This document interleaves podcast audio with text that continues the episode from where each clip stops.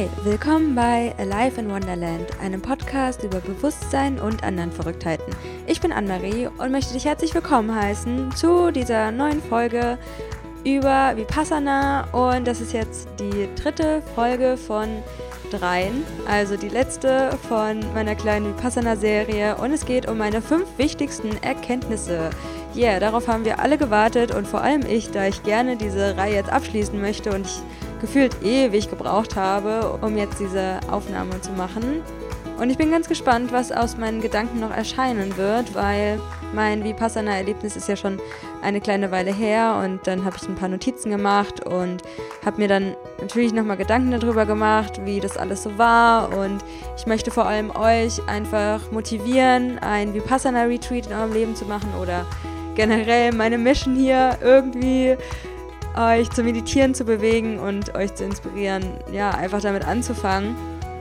Und ja, legen wir einfach los mit meinen fünf wichtigsten Erkenntnissen aus meinem zehntägigen Schweige- und Meditationsretreat, was ich über Weihnachten und Silvester gemacht habe. Und falls ihr nicht wisst, was es ist, dann lade ich euch herzlich ein, die vorherigen Folgen über Vipassana anzuhören, denn es geht einmal um den generellen Ablauf während dieses Meditationsretreats und dann habe ich auch über meine spannendsten Erlebnisse gesprochen, was in meinen Meditationen alles so aufkam. Und ja, jetzt möchte ich einfach nochmal die fünf wichtigsten Erkenntnisse für euch zusammenfassen und natürlich auch für mich. Deswegen wünsche ich euch sehr viel Spaß bei der heutigen Podcast-Folge.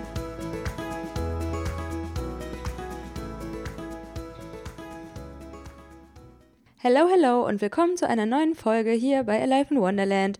Und ja, wie ihr schon richtig gehört habt, es geht um meine fünf wichtigsten Erkenntnisse während Vipassana und ganz kurz zu Vipassana, falls ihr noch nicht wisst, was das ist. Das ist eine Meditationstechnik, die meistens in einem zehntägigen Aufenthalt überall auf der Welt gelehrt wird und du lernst halt Tag für Tag mehr, wie du loslassen kannst, wie du mehr akzeptieren kannst und ja, da kommen einfach sehr spannende Sachen hoch und jeder erlebt es auch anders, deswegen wenn euch das noch näher interessiert, dann hört euch auf jeden Fall die Folgen an. Ähm, ansonsten schaut mal im Internet, wo ihr euch dafür bewerben könnt und wo das in eurer Nähe stattfindet, weil das ist wirklich eine sehr, sehr krasse life-changing Experience und äh, sollte auf jeden Fall jeder mal gemacht haben. Na gut, äh, ich habe jetzt bestimmt eine Million Mal das gleich gesagt, deswegen fangen wir jetzt an mit meiner ersten Erkenntnis und zwar, ich bin Gott du bist Gott und wir sind alle Gott und wir sind alle eins. Diese Erkenntnis ist darauf zurückzuführen, dass ich häufig in meinen Meditationen ein Auge vor mir sehe und ich während Vipassana dieses Auge als etwas von mir zum ersten Mal erkannt habe. Und das war auch so das Erste, was ich, als ich angefangen habe zu meditieren, gesehen habe, also dieses Auge. Und habe das aber immer als etwas getrennt von mir erlebt und wahrgenommen. Und in einer Vipassana-Meditation ist dann dieses Auge mit meinem dritten Auge zerschmolzen. Und dann gab es halt dieses Aha-Erlebnis, was für mich eine Erkenntnis bedeutet. Es ist einfach ein Gefühl, bei dem du ganz genau merkst, das gehört jetzt zu deiner Wahrheit dazu. Und das ist so, als würde dir komplett einmal so Gänsehaut über den ganzen Körper laufen. Laufen vor allem. Eine kleine Gänsehaut läuft über deinen Körper. Wie fühlt sich das an? Man weiß es nicht. Ähm, anyway, ja. Seitdem ich diese Erfahrung hatte, fühle ich mich einfach noch viel, viel mehr connected zu allem und was war und was sein wird und denke einfach mehr als jemals zuvor, dass wir sowieso alle eins sind. Schon alleine von der Luft, die wir atmen, immer dieser Austausch und irgendwelche Partikel, die in uns mal waren und dann sind sie wieder außerhalb von uns und dann sind sie in jemand anderem und ja, es gibt ja auch verschiedene Religionen, die sich darauf berufen, dass es mehrere Götter gibt. Manche Religionen sagen, nein, es gibt nur den einen wahren Gott und dann ist es, glaube ich, wichtig, immer zu gucken, okay, was ist denn deine eigene Meinung? Und ich glaube, in allem ist Gott. Und Gott ist irgendwie Gott nicht als dieser Mann mit diesem langen Bart, der irgendwie richtig abgefuckt in der Bibel ist und sagt, nein, ihr seid alle böse und jetzt muss ich euch bestrafen, sondern Gott als die unendliche Quelle, die unendliche Intelligenz. Ich finde, Intelligenz passt eigentlich da am besten. Es ist wie eine Energie, die ich mir so vorstelle. Eine Energie, die in allem ist, weil alles aus Energie besteht und wir quasi ja das Gleiche sind. Also alles ist einfach das Gleiche und wir sind halt alle aus dieser Quelle, also sind wir halt alle irgendwie Gott, jeder besitzt diesen göttlichen Funken. Man könnte meinen, die einen haben ihn mehr, die anderen weniger, aber nein, wir sind alle gleich und irgendwie sind wir halt auch gleich gegenüber einem Edelstein oder dem Tisch, der vor mir ist oder der Katze, weil wir bestehen ja alle aus der gleichen Quelle und alle aus der gleichen Energie, mehr oder weniger. Und ja, crazy auf jeden Fall. Das war eine der Erkenntnisse, die ich dort gemacht habe. Und kommen wir zur zweiten Erkenntnis während Vipassana. Und zwar war es, im Nichts liegt die Freiheit. Und daraus habe ich einfach so geschlossen, dass weniger einfach mehr ist. Wow, Hashtag Minimalism. Und das geht auf eine Erfahrung zurück, als ich im Alltag mehrere Male eine Tür vor mir gesehen habe. Damals wusste ich noch nicht, dass es eine Tür ist, aber es hat sich gezeigt wie so ein, wie der Buchstabe H. Und dann wusste ich immer nicht, hä, was soll das sein? Ich habe das einfach hin und wieder mal so vor meinem inneren Auge immer gesehen. Und ich wusste nicht, was soll das bedeuten. Und während der Meditation hat sich dieses H dann als Tür gezeigt. Und dann bin ich da durchgegangen und dahinter war nichts. Und das Nichts hat sich angefühlt wie die absolute Freiheit. Und auch wenn ihr anfangt zu meditieren und in diesem Nichts seid oder in so einer Art Hyperraum oder in einer Art Universum, also ich habe da verschiedene Varianten, wo ich dann manchmal reinkomme mit meinem Bewusstsein. Also entweder ist es so, so ein Energieraum, der dann so leicht petrol lila Farben leuchtet und manchmal ist es schwarz mit so ganz vielen Sternen, wo ich dann drin bin. Das bezeichne ich dann eher als Universum. Und dann war ich da halt in diesem Nichts, was nochmal mehr Nichts ist als das, was ich normalerweise kannte von Meditationen. Und es war irgendwie ziemlich cool. Und ich habe mich einfach so frei gefühlt und so, so losgelöst von allem, weil ich einfach, ich war einfach nur noch.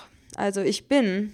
Und ja, das war einfach cool. Und mir hat auch dieses Retreat einfach gezeigt, dass ich so wenig hatte und ich musste mir so wenig Gedanken machen über meinen Besitz, weil ich hatte ja nichts dort und ich konnte auch jetzt nicht so wirklich viel machen und ich hatte keinen Laptop, nichts zum Lesen, keine Musik, kein Handy und gar nichts einfach. Und das war echt super angenehm und chillig und ich versuche dann einfach auch mehr diese Erkenntnisse in mein Leben einzubauen und ja, wie gesagt, weniger ist mehr, dass ich einfach gucke, okay, brauche ich das jetzt in meinem Leben oder finde ich das vielleicht nach drei Monaten wieder scheiße oder bringt mir das jetzt wirklich was und was will ich damit kompensieren und wollte ich das jetzt wirklich schon immer haben oder möchte ich mich damit nur hübscher machen oder mein Ego aufboosten oder sonst irgendwas. Deswegen, ja, als kleine Lesson aus diesem Podcast, überlegt bei den Sachen, die ihr unbedingt kaufen wollt, okay, ist das wirklich notwendig und gefällt mir das auch noch langfristig und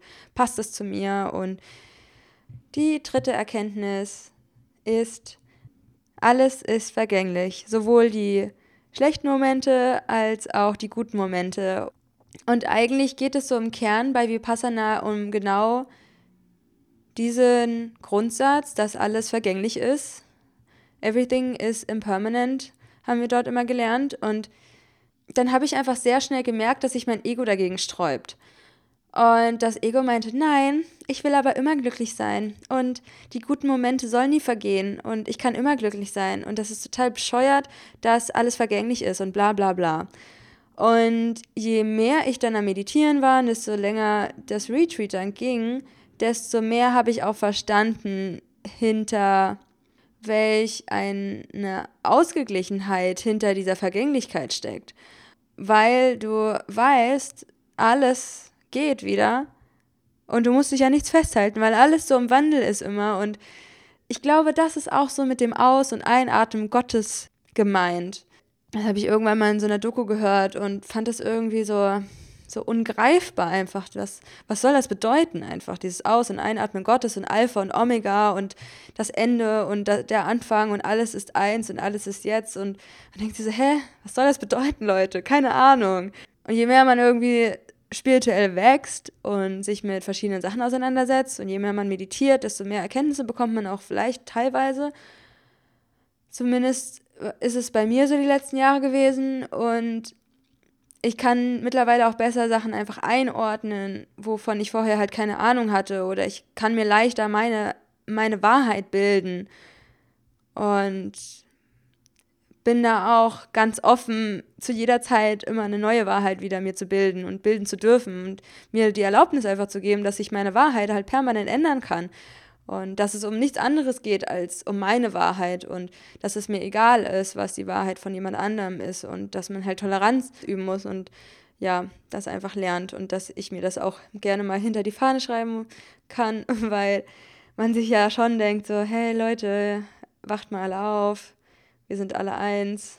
Aber dann gibt es halt noch viele Leute, die dann in der Matrix, sage ich jetzt mal, so drin sind und man denkt so, hey, es könnte so viel leichter sein, dein Leben und beschwer dich doch nicht die ganze Zeit, aber okay, das ist auch deren Weg.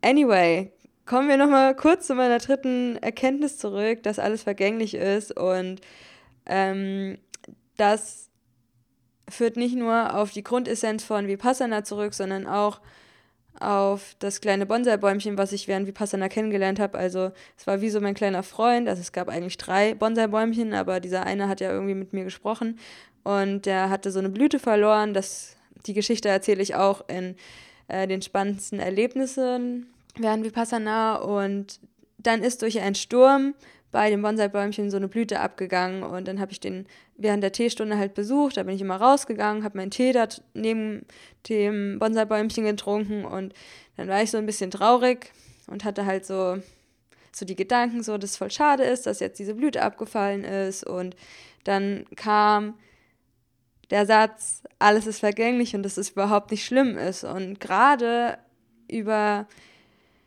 ja, über diese Situation habe ich einfach viel nachgedacht während dieser Zeit. Ich meine, man hat während zehn Tagen wie Passana sehr viel Zeit nachzudenken, auch wenn du eigentlich permanent meditieren sollst. Aber ich meine, denken ist, also klar denkt man natürlich auch, ne? Und wenn alles vergänglich ist, ist auch nichts mehr so wirklich schlimm. Ich weiß einfach, wenn ich jetzt in einer negativen Phase bin, wo ich dann schlechte Gedanken habe oder ich mich nicht gut genug fühle oder ah, du irgendwelche Selbstwertzweifel hast oder du Streit hast mit jemandem oder was weiß ich, welche Probleme in deinem Leben auftauchen, dadurch, dass alles vergänglich ist, wird es halt immer wieder einen Punkt geben, wo das vorbei ist. Und das gibt mir halt voll das gute Gefühl. Oder wenn du krank bist oder wenn du ähm, dir in den Finger geschnitten hast oder wenn du irgendwie Schmerzen hast oder wenn du deine Periode hast und dann sage ich mir immer, alles ist vergänglich. Und dann aber auch zu erkennen, auch die guten Momente sind irgendwann vorbei. Und wenn du das so annehmen kannst, dass alles vergänglich ist, dann kommst du so automatisch in einen Fluss des Lebens, wo alles einfach okay ist, wo alles sein darf, wo jede Herausforderung sein darf, wo jedes, wo Liebe sein darf, wo Schmerz sein darf, wo eine schöne Phase sein darf und ich sehe jetzt das Leben immer mehr und mehr einfach in so Wellen und dann gibt es halt eine negative Welle mal, wo du denkst so, äh, äh, mein Leben ist so scheiße.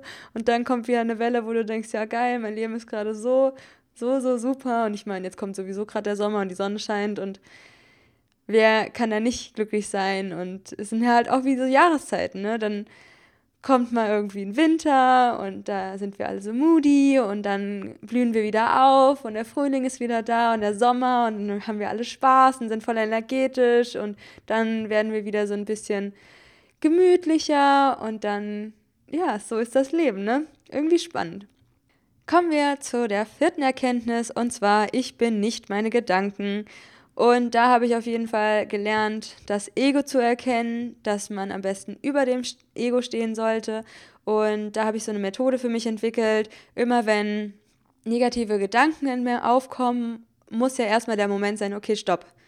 da war jetzt ein negativer Gedanke. Oder manchmal bist du ja auch schon in so einem Loop drin, in so einer Schleife, wo permanent negative Gedanken über dich selbst oder über andere Personen oder irgendeine Problematik einfach herrschen, ja. Also dann, im besten Fall, erkennst du dann, okay, da sind jetzt negative Gedanken.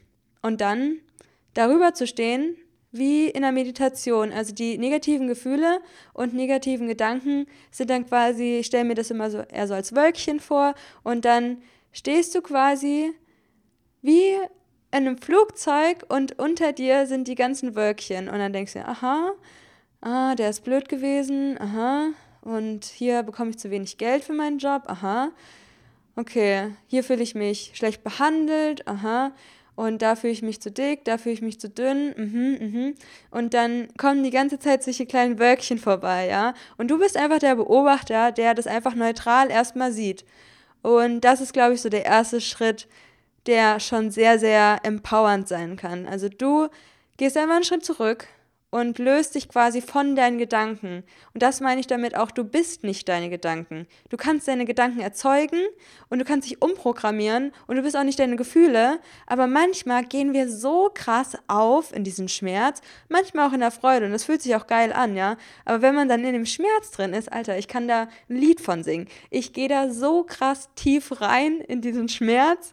Heutzutage nicht mehr so krass, aber damals, so vor, vor drei, vier Jahren, habe ich gelitten ohne Ende. Da dachte ich, ich bin in der größten Depression. Mein Leben ist unendlich schlimm. Mittlerweile habe ich es ein bisschen mehr angenommen, dass es auch mal negative Seiten gibt. Aber bei mir ist halt die Differenz von positiv nach, nach schlecht. Die fühlt sich bei mir immer sehr intensiv an, sagen wir es mal so. Und da dann erstmal zu sagen, hey, okay, der Ist-Zustand ist jetzt gerade scheiße. Okay. Und dann bist du der Beobachter, gehst du einen Schritt zurück und dann guckst du dir erstmal deine ganzen Wölkchen an oder deine Gefühle. So, was ist denn gerade, was geht denn hier gerade so ab? So, und dann erkenne ich halt oft dahinter auch mein Ego. Zum Beispiel, wenn ich negative Gedanken über meine Figur habe, zum Beispiel, ja. Ich meine, wir Frauen vor allem machen uns gerne mega, mega schlecht dafür, wie wir aussehen, ja. Und im Normalfall sind wir eigentlich total hübsch und sehen das halt einfach nur selbst nicht, ja. Und dann gucke ich immer, okay, anscheinend ist es ja das Ego, was sich mit anderen vergleicht und was im Mangelbewusstsein ist und was mal wieder so macht, mi, mi, mi, mi, mi, du siehst so schlecht aus, deine Figur ist nicht gut genug, deine Haare sehen nicht gut genug aus, deine Haut ist total scheiße heute, wie siehst du überhaupt aus? Und dann einfach zu sagen, hey, das stimmt überhaupt nicht. Was ist denn los überhaupt? Warum bist du denn so? Warum, warum bist du denn so schlecht gelaunt und warum sagst du denn all die negativen Sachen zu mir? Und dann habe ich mir einfach angewöhnt, dass ich mir erstmal anhöre von dem Ego, hey, was, was gibt's denn überhaupt zu meckern? Und dann die zweite Frage, stimmt das überhaupt? Habe ich eine hässliche Haut? Nein. Bin ich zu dick oder zu dünn oder zu klein oder zu groß? Nein. Und wenn doch, dann muss man es halt trotzdem halt erstmal akzeptieren und dann Schritt für Schritt was ändern, aber im Gesunden einfach und jetzt nicht irgendwas überstürzt. Ich esse jetzt nie wieder und ich esse jetzt nur noch Salat. Und dann mache ich es einfach so, dass ich das Ego liebevoll in den Arm nehme und das Ego einfach auch Liebe braucht. Und ich habe am Anfang immer das so gedacht, okay, das Ego ist die Instanz allen Übels und das Ego muss weg und ich muss mich von meinem Ego lösen und ich muss getrennt sein. Aber damit schiebe ich auch nur noch einen Teil wieder von mir nach draußen.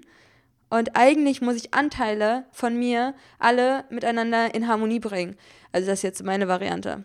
Und habe dann damit gelernt, einfach mit diesem Ego zu leben und umzugehen und auch ähm, das als Geschenk anzusehen und zu gucken, okay, was sagt mir mein Ego und was sind die Punkte, an denen ich noch arbeiten kann? Genauso wie mit Gefühlen und Gedanken über dich selbst. Ja, was wollen dir diese Gefühle sagen? Und an was kannst du noch arbeiten, um vielleicht noch positiver und noch erfüllter in deinem Leben zu sein? Und wie kannst du das einfach aus der Welt schaffen? Weil ich meine, diese Gefühle sind ja anscheinend da, weil dich irgendwas belastet, sei es jetzt eine Figur oder eine schlechte Beziehung, wo du dich nicht wohlfühlst, oder ein Job, wo du dich nicht wohlfühlst, oder ein Streit mit einer Freundin. Und ich mache es einfach mittlerweile so, dass ich meine Gefühle und meine Gedanken so als, als Kompass verwende für die Sachen, die ich noch erreichen will und was mich inspiriert und keinen Neid mehr in mein Leben zu lassen, sondern wenn ich halt was bei jemand anderem cool finde, dann denke ich mir so geil, wie kann ich das denn für mich nutzen? Und wie kann mich das inspirieren, ein erfülltes und erfolgreiches Leben zu führen und nicht mehr die ganze Zeit in Neid zu gehen und oh, die ist schlanker als ich und die hat irgendwie größere Brüste und die hat einen geileren Job, die hat mehr Aufträge, der hat mehr Geld, die hat eine bessere Beziehung und das hilft niemandem. Es hilft wirklich niemandem, ja. Und wenn du so in dem Mindset einfach drin bist, wirst du halt permanent nicht aus dem Leiden halt rauskommen. Und du bist permanent nur in diesem Mangeldenken. Und wo du halt hingehen kannst, ist in Fülle. Und wenn du dieses Mindset lebst, dann kommt halt auch die ganze Zeit mehr Fülle zu dir zurück. Oder genauso in Dankbarkeit zu gehen. Und dass mehr Dankbarkeit einfach noch mehr in dein Leben fließen darf, ja. Ich bin nicht meine Gedanken, weil du kannst ja immer getrennt von dir ansehen und in die Beobachterperspektive gehen. Und ich glaube, wir sind halt auch hier, um gewisse negative Emotionen wahrzunehmen. Und das Universum unterscheidet nicht in positiv und negativ oder in gut oder schlecht. Das machen nur wir.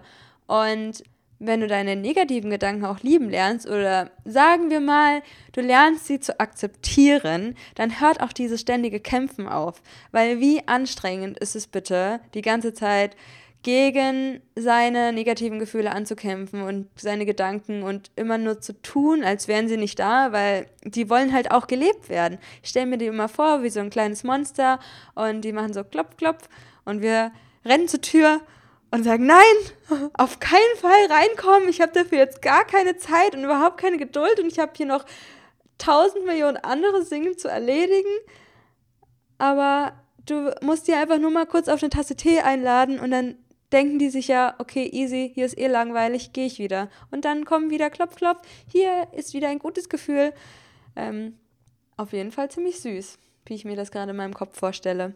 Anyway, also, wir lernen daraus, ich bin nicht meine Gedanken. Und was dabei helfen kann, ist Meditation, Leute. Ich sage es immer wieder. Ich werde in jeder Folge einfach so oft damit kommen, dass Meditation einfach der Schlüssel zu allem ist, weil es mir wirklich sehr am Herzen liegt, euch alle zu motivieren, hin und wieder zu meditieren. Hat sich das gereimt? Ich weiß es nicht. Kommen wir zum fünften und letzten Punkt und zwar neutral ist das neue glücklich. Das geht auch wieder darauf zurück, dass alles vergänglich ist und man dadurch einfach einen ausgeglichenen Geist bekommt. Wir haben während Vipassana immer gehört Balanced Mind und ich finde, das passt einfach ziemlich, ziemlich gut zu dieser Erkenntnis, die ich dadurch hatte. Und erst war es ja so, dass sich mein Ego dagegen gesträubt hat und ich mir halt auch oft gedacht habe, auch schon vor Vipassana, wenn man das mal so gehört hat, dass neutral so das glücklich ist, weil man das ja auch zum Beispiel, wenn ich mir einen Buddha vorstelle, der meditiert, dann ist er neutral. Und durch diese Neutralität kommst du so einer, zu so einer ganz neuen Form von Glücklichsein. Weil glücklich ist halt auch wieder du bist halt glücklich und das ist vergänglich und deswegen bist du dann halt irgendwann wieder unglücklich. Und wenn du aber neutral bist immer, dann ist es so, so nachhaltiges Glücklichsein. Und ich weiß nicht, ob man das so verstehen kann, wenn man noch nie meditiert hat, aber du kommst in so eine Neutralität rein, wo, wie ich halt schon meinte, alles okay ist und du da drin auf einmal so eine krasse Fülle, Freiheit, Liebe, Freude und all sowas richtig Positives einfach nimmst, nur indem du einfach neutral bist. Es ist total crazy. Aber das versuche ich jetzt beim Meditieren auch mehr und mehr einfach, ja, zu spüren. Und dann kommt es einfach in dem Moment, wo ich einfach bin. Ich bin einfach und will nicht unbedingt glücklich sein oder unglücklich und ich mache mir auch keine Gedanken über irgendwas. Ich bin dann einfach. In der Meditation kommt auf einmal wie so ein Schwall. Manchmal kommen da auch Farben einfach so runter und als, als würde mich so eine Farbe irgendwie streicheln und so, wie als wären es farbige Luftblasen, die aber nicht wie Luftblasen aussehen, sondern wie so eine Lavalampenblase. Und dann fließt es so um mich und das ist so das Gefühl und das hört sich auf jeden Fall ziemlich abgedreht an. Ja, yeah, Balanced Mind, das ist auf jeden Fall der Schritt zur Glückseligkeit, würde ich sagen, Leute. Ja, das waren auf jeden Fall meine fünf wichtigsten Erkenntnisse aus meinem Vipassana Retreat. Ich freue mich auf jeden Fall schon hardcore, das dieses Jahr nochmal zu machen, während ich in Deutschland bin. Und ich würde das auch gerne noch so als Freiwilligenarbeit dort machen. Mal schauen, wie sich das zeitlich so ergibt. Da hätte ich auf jeden Fall mega Bock drauf. Schaut auf jeden Fall in meinem Internet vorbei.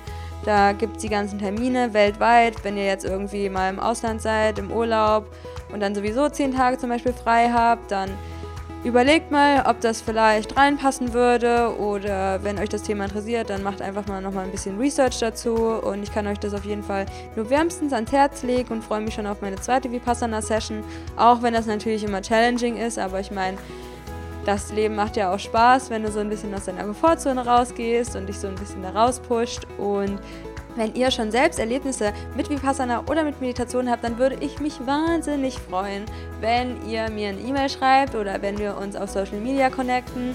Äh, schaut auf jeden Fall da mal in die Shownotes vorbei, da stehen auf jeden Fall alle Links gesammelt und ja, ich würde mich freuen, wenn wir uns einfach austauschen könnten und weil mich das halt auch immer sehr, sehr doll interessiert, was auch bei anderen so abgeht.